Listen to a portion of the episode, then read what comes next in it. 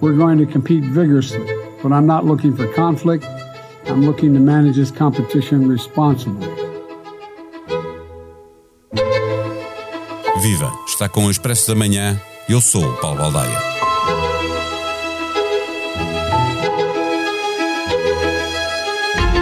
A China é a segunda maior economia do mundo, a primeira em trocas comerciais, maior exportador e, simultaneamente, maior importador do mundo. A China é hoje o único país que verdadeiramente disputa com os Estados Unidos a influência nos quatro cantos do mundo. Aproveitando a cimeira do G20, Xi Jinping respondeu positivamente ao convite de Joe Biden para um encontro entre as duas delegações. Mas não só. Encontrou-se igualmente com líderes de países aliados dos Estados Unidos, a saber, França, Espanha e Holanda da Europa, Coreia do Sul e Austrália do Pacífico. As tensões geopolíticas jogam-se sempre nas disputas económicas, mas não apenas. As relações de Pequim com vários países ocidentais azedaram quando esses países defenderam uma investigação internacional para conhecer a origem da Covid-19. Na diplomacia de Pequim há sempre um teatro de sombras, com os seus efeitos ópticos que nos levam a perceber coisas de modo diferente do que são percebidas pelos chineses. Taiwan é o melhor exemplo. É uma questão interna para a China, um problema internacional para o Ocidente. Neste episódio, conversamos com Raquel Vaz Pinto, doutorada em Ciência Política e investigadora do Instituto Português de Relações Internacionais. O Expresso da Manhã tem o patrocínio do BPI, eleito o melhor private banking em Portugal em 2022 pelas revistas PWM e The Banker nos Global Private Banking Awards. Este prémio é da exclusiva responsabilidade da entidade que o atribuiu. Banco BPI SA, registado junto do Banco de Portugal sob o número 10. Viva Raquel Vaz Pinto, do G20 e dos encontros que Xi Jinping manteve com vários líderes ocidentais, destaque óbvio para o encontro com Biden, resulta evidente um desanuviamento entre Pequim e o mundo ocidental? Uh, bom dia, Paulo. Um, penso que ainda é muito cedo para uh, tirarmos ou para retirarmos essa conclusão.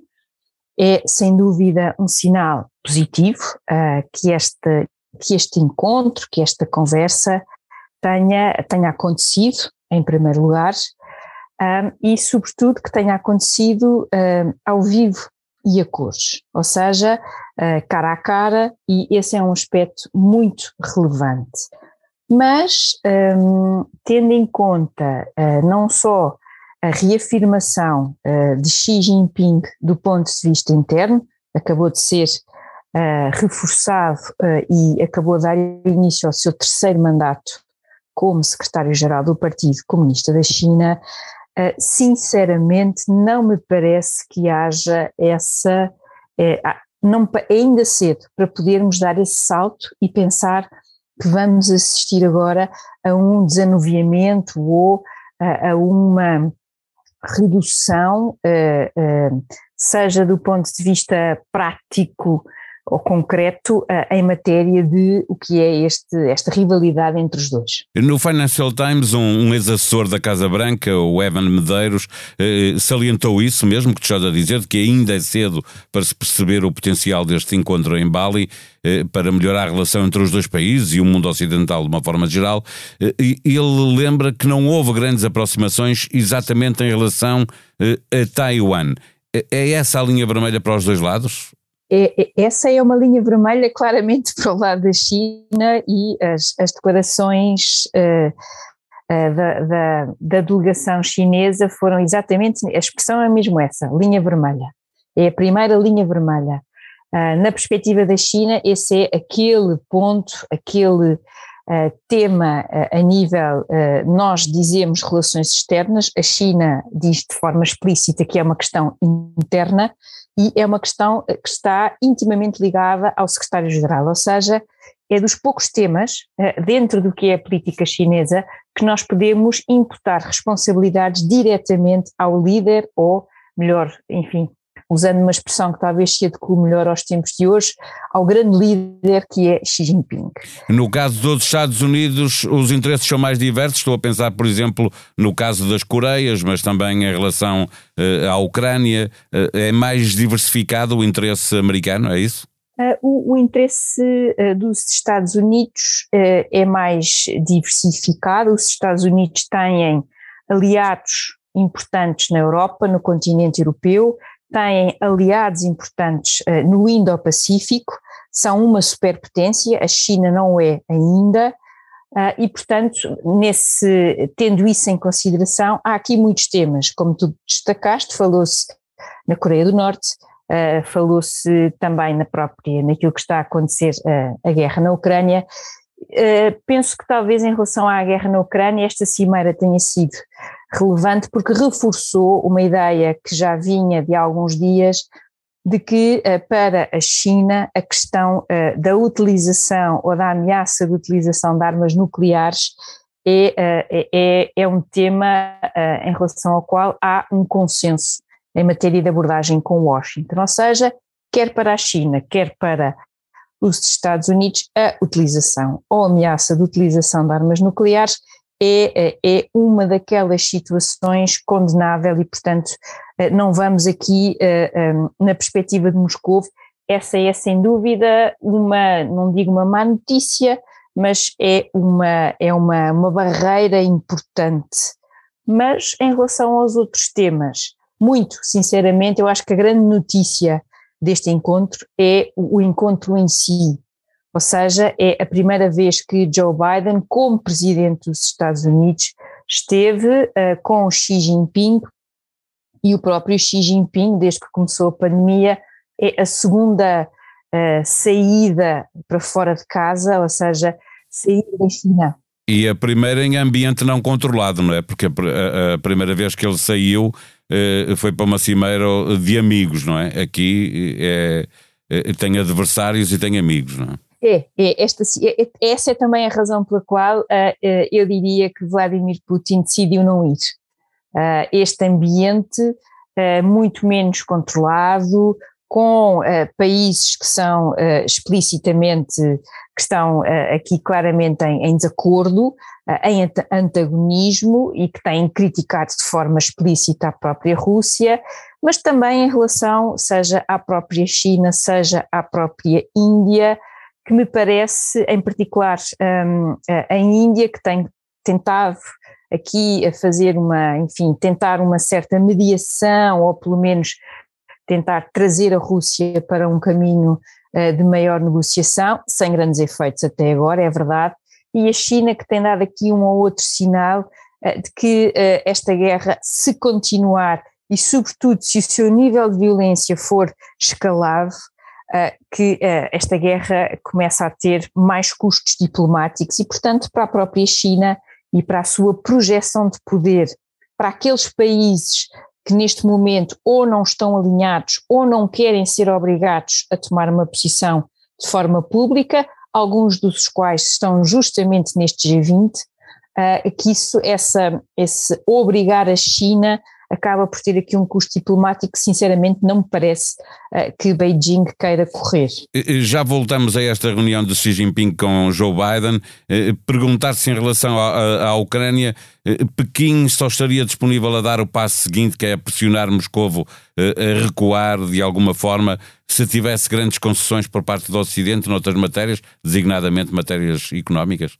Um, vejo com alguma dificuldade que a China consiga, uh, consiga retirar ou consiga uh, levar a cabo essas concessões. Estamos a assistir um processo, o chamado decoupling, uh, ou seja, um distanciamento em matérias, em particular em setores estratégicos, entre os Estados Unidos e a China, o último dos quais tem sido toda esta tecnologia mais sensível relacionada com os semicondutores e outro tipo de tecnologias que são uh, muito importantes e muito sofisticadas. E esse, essa, esse rumo, muito sinceramente, não me parece que vá ser alterado, pois com alguma dificuldade que nessa matéria ou nessas matérias a China consiga obter esse, esse compromisso e mesmo em relação à própria União Europeia, algumas das questões igualmente relacionadas com setores estratégicos, eu penso que esses, esse, essa perspectiva ou essa, essa linha não parece que vá ser alterada.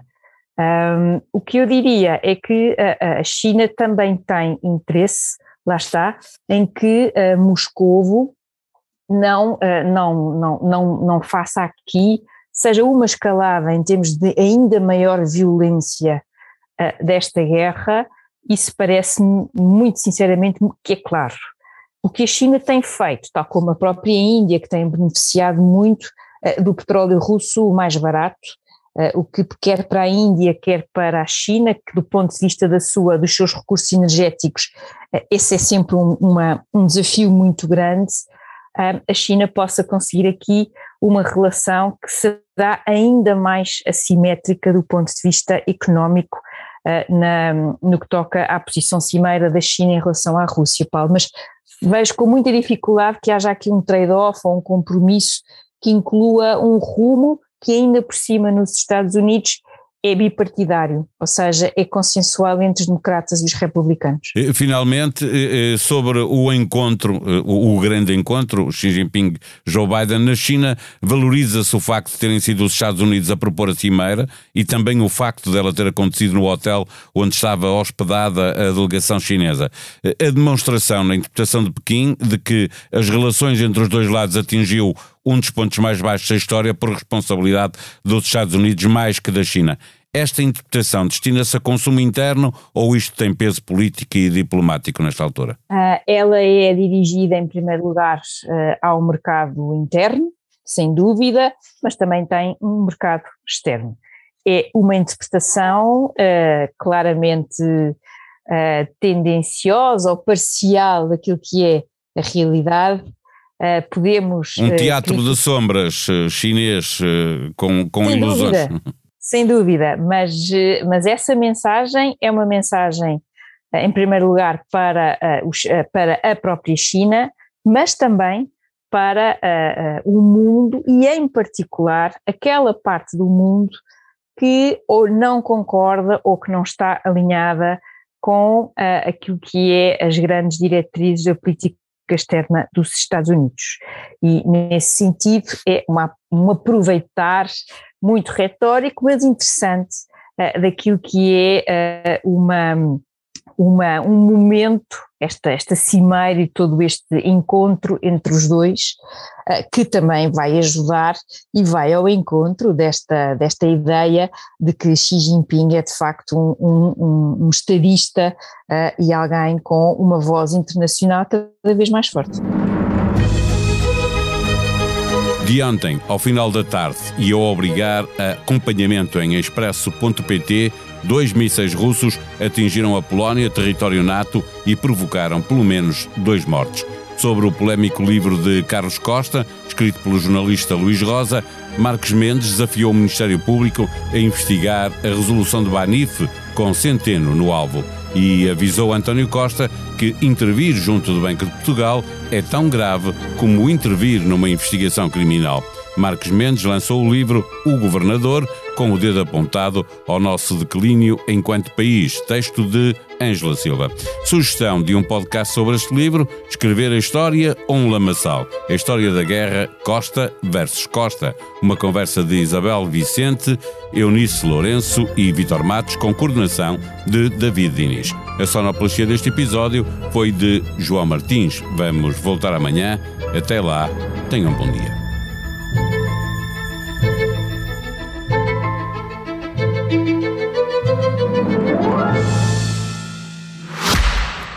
O Expresso da Manhã tem o patrocínio do BPI, eleito o melhor private banking em Portugal em 2022 pelas revistas PWM e The Banker nos Global Private Banking Awards. Este prémio é da exclusiva responsabilidade da entidade que o atribuiu. Banco BPI SA, registado junto do Banco de Portugal sob o número 10.